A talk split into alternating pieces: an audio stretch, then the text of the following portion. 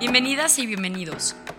Somos Mariana, Anneke y Gabriela, psicólogas del Colegio Suizo de México. Nos da mucho gusto compartir con ustedes información y experiencias que les acompañan en la convivencia con niñas, niños y adolescentes.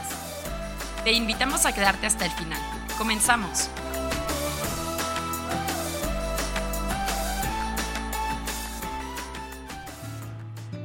Bienvenidos a las voces de la primavera. Y tengo 5 años. Me llamo Victoria y tengo 5 años. Me llamo Maps y tengo 5 años. Me llamo Julia y tengo 4 años. Yo soy Carlos Coral. Soy de preprimaria B, tengo 7 años. Francisco Late Esquivel, 7 años. 4 me llamo Sara. María. ¿Cuántos años tienes, María? 6. Me llamo Elías y tengo 5 años y me gusta mucho estar aquí. Gracias.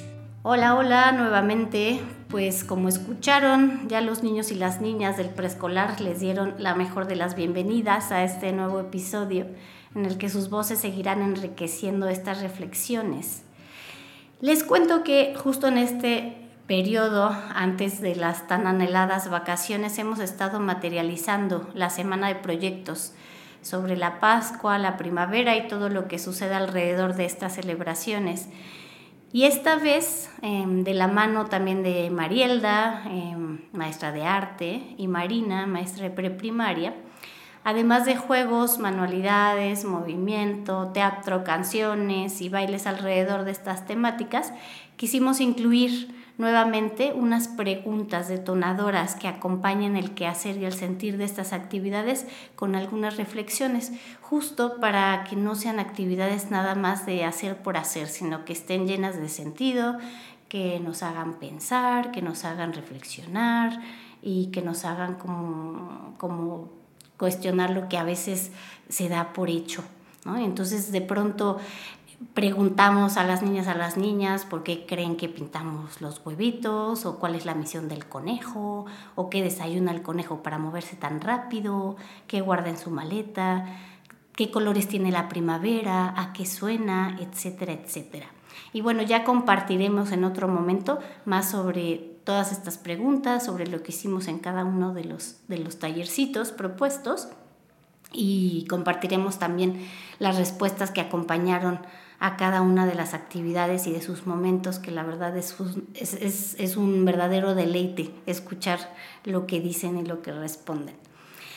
Pero en este, justo en este episodio en particular, eh, me detendré un poquito eh, a hablar sobre uno de estos espacios que co-creamos Lucía y yo. Lucía es titular de preescolar y como muchas de ustedes ya sabrán, también es mi hermana y con la que evidentemente he compartido un montón de cosas, pero una de las cosas pues más significativas, podría decir, es, es el quehacer de la música. Y de eso trató también nuestro taller, ¿no? El, el tallercito se llamó em, un taller de música y narrativa, pero no solamente compartimos canciones y cuentos alusivos a conejitos o a la Pascua, sino que quisimos explorar esto que se requiere para que la música y la narración tengan sentido y tengan canales de recepción. Es decir, quisimos explorar la importancia de la escucha y las sonoridades de esta estación del año. Entonces nos dimos, ¿no? nos dimos a la tarea de hacer varias preguntas sobre, por ejemplo, a qué suena la primavera, qué sonidos están presentes, cuál es el lenguaje de la primavera. Y entonces ahora escucharán un poco de las respuestas que niñas y niñas, niños de todo el preescolar dieron a esta pregunta. ¿A qué piensas que suena la primavera? A las flores. ¿Y cómo suenan las flores? A primavera. De donde salen todas las flores, todas las mariquitas y muchos animales a las flores. Oye, ¿y a qué suena la primavera? Al verano. La primavera suena como muy claro. Eh, pájaros, hojas, muchas cosas. Pájaros, personas, animales, pajaritos.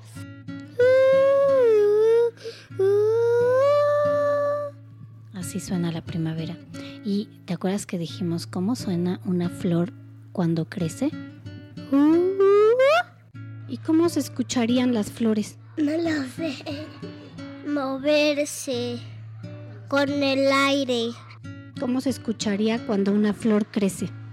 Como del pasto que crece va el ramo y crece la flor.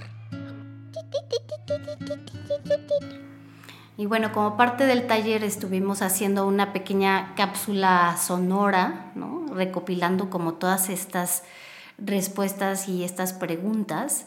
Íbamos a mi cuevita y hacíamos una especie de estación de, radio y estuvimos haciendo como estas, estas entrevistas que nos dieron un montón de información muy, muy valiosa. Y las mismas respuestas, ¿no? de ahora como, como ustedes escucharon, nos llevaron también a preguntar acerca de las distintas voces que hay y que podría haber en los actores y actrices de la primavera. Por supuesto que también nos llevó a querer explorar y conversar sobre lo que significa la escucha, para qué es importante que esté presente, por qué es importante que alguien nos pueda escuchar. Y como mamás, papás, esta capacidad de escuchar y de comunicar, por supuesto que es fundamental, ¿no? El arte de la escucha como uno de los pilares del arte de la crianza. Y hablando de escucha, escuchemos lo que para ellas y ellos significa la palabra escuchar. Para ti, ¿qué significa escuchar? Estar en silencio. Oír. Para mí escuchar significa mi paciencia. ¿Para qué te sirve eh, que alguien te escuche? Ah, para que aprendamos. Para escuchar todo. Para entender cosas. Para que puedan entender y oír. Para que las maestras puedan hablar y no se sientan mal. ¿Y solo las maestras o otras personas también? También otras personas igual. Para oír y entender los demás. Oír, entender cosas, aprender, entender a los demás, para dejar que otros hablen. Se menciona el silencio, se menciona la paciencia. Sin duda la escucha está hecha de tantas cosas.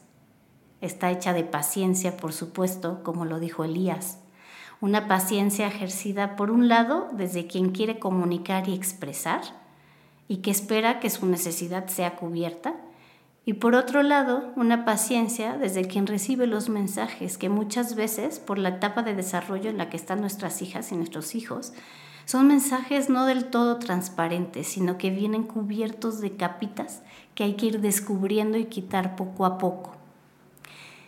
Entonces la escucha también viene de la mano de una intuición. La escucha tal vez no implica necesariamente la relación solo con un mensaje a través de lo sonoro. Escuchamos intenciones, escuchamos al cuerpo, escuchamos necesidades. Como en algún momento, recuerdo durante el confinamiento, ya, pues sí, justamente hace tres años, escribí un texto que hablaba de la importancia no solo de escuchar lo que tienen que decirnos nuestras hijas, nuestros hijos, eh, a través de sus encantadoras historias, ¿no? O sus interminables relatos a veces, sino también lo que su cuerpo y su ritmo vital tiene que decirnos.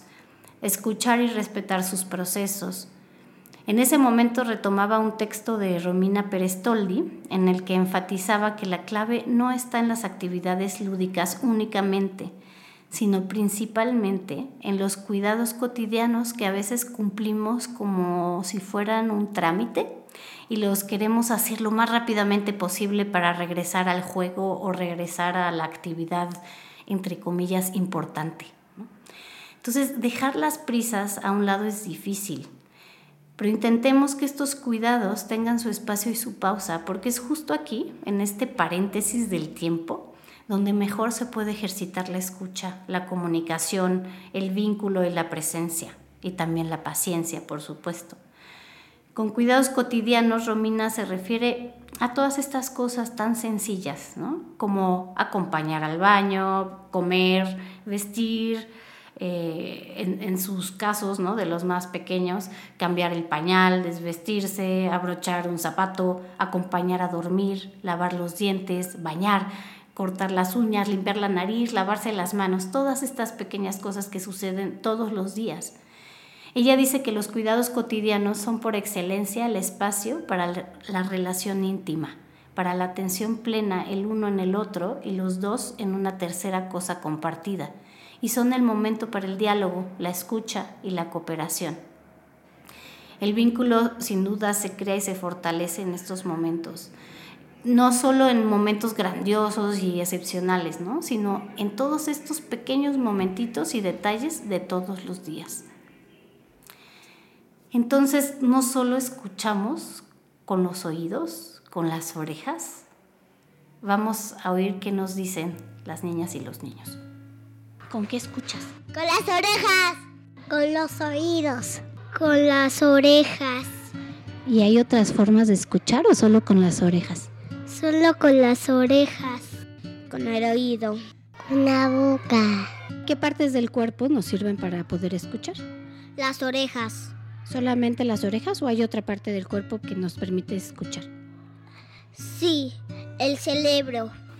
Y claro, la mayoría de los preescolares, desde su pensamiento concreto, este eh, cerebrito que va creciendo y, y, complejizándose cada vez más, dicen que solo necesitamos, la mayoría, ¿no? dicen que solo necesitamos de los oídos, las orejas, pero al mismo tiempo ya van incluyendo las, las que son más grandes, ¿no? a un órgano tan complejo como el cerebro. Y la más pequeña, entrevistada hasta el momento, que fue Sara, de maternal. Dice algo que yo aprovecho para darle como, no sé, un tono de, mucha profundidad y de, una metáfora como muy linda, ¿no? Ella dice, escuchamos también con la boca. Es decir, creo que lo que escuchamos también está en esa responsabilidad de lo que decimos y de lo que comunicamos. Y justo son las niñas y los niños quienes, aun cuando identifican la acción de escuchar casi únicamente como exclusivo del sentido del oído, ellos, ellas logran escuchar lo menos auditivamente perceptible. O sea, son quienes pueden detectar los mensajes más profundos, eh, los mensajes tanto explícitos como implícitos en el resto de nuestro cuerpo, en el tono de nuestra voz, en nuestra mirada. Son grandes expertos en, en escuchar de tantas maneras, ¿no? Y escuchar sin lugar a dudas es una acción cargada de afecto, totalmente. ¿Y quién te gusta que te escuche? Mi mamá, Tania, Mila, mis amigos, mi mamá y mi papá. Todos. Me gusta que me escuchen mis papás y mis amigos que a veces no me escuchan, pero yo les digo. ¿Y a quién te gusta escuchar? A mi papá y a mi mamá. A todos. A Celeste. Mm, a mis amigos. A los que sea. A Chupis. Me gusta escuchar a mi familia, a mis amigos, a mis amigos preferidos como Lorenzo.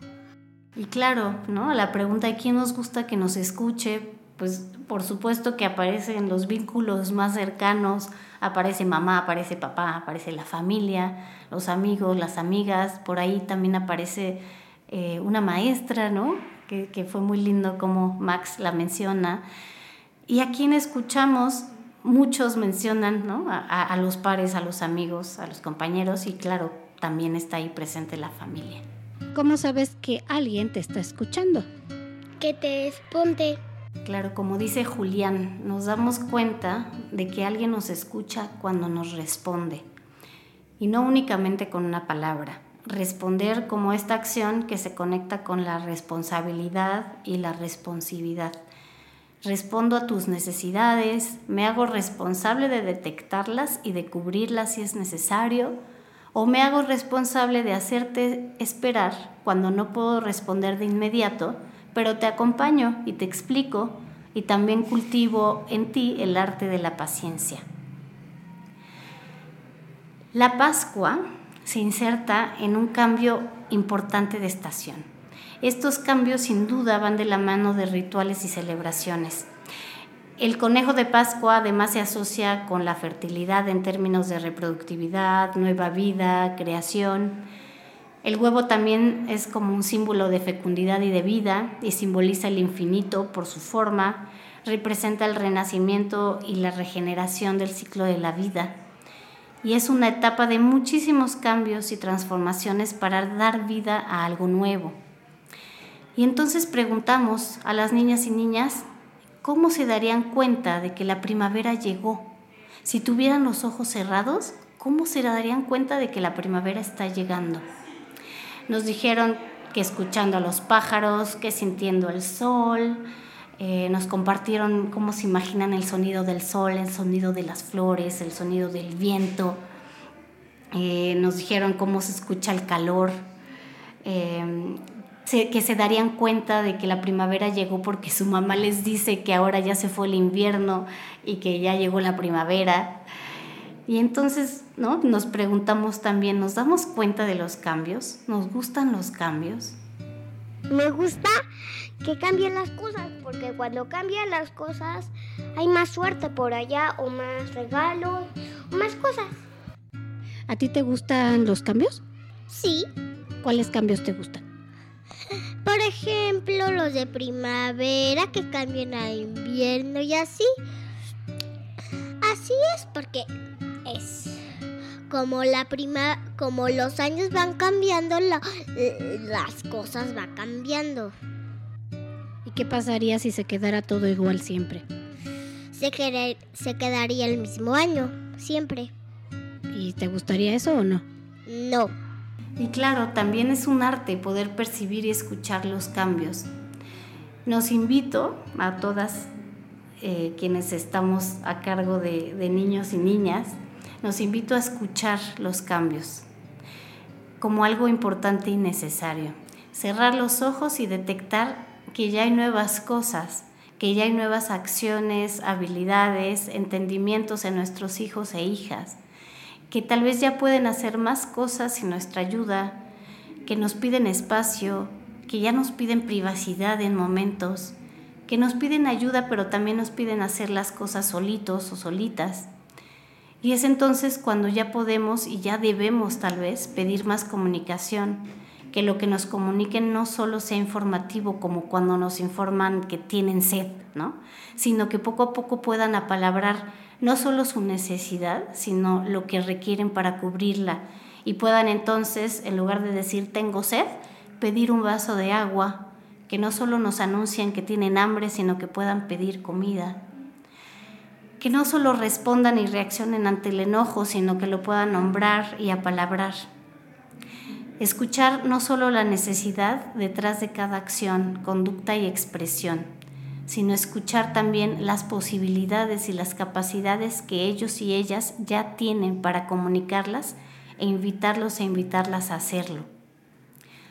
La escucha sin duda se alimenta de la predicción, un poco de la intuición, de la deducción, del lenguaje corporal, de lo imaginado e imaginable, de lo posible, a veces hasta también de lo imposible. Tal vez también es una especie de relación con el futuro y con los deseos así como las niñas y los niños pueden imaginar las voces de la primavera y pueden imaginar cómo sonaría una flor cuando crece, cómo suena el calor, pueden imaginar lo que una flor diría, cómo sería su voz, lo que una abeja les diría, lo que una mariposa. Y así suenan las voces de la primavera y así podemos escuchar el cambio.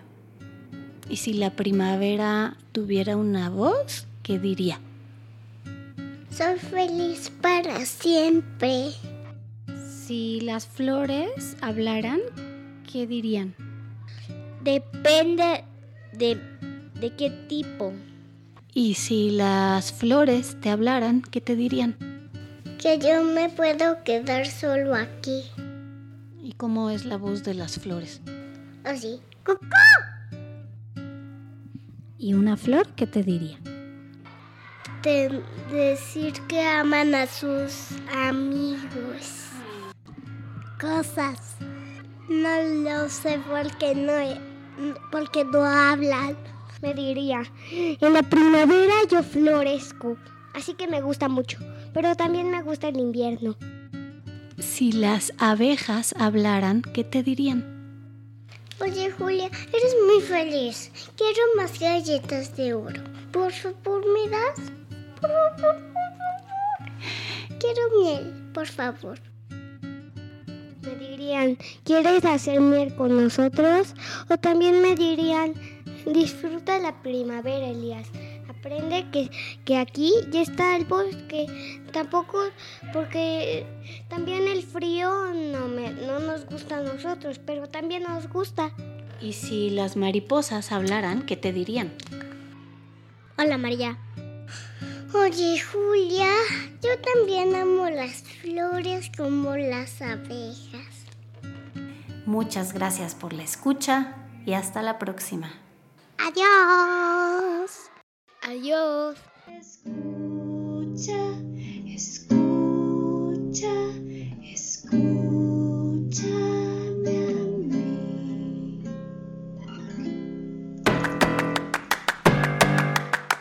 Llegamos al final del episodio. Muchas gracias por escucharnos y nos vemos la próxima.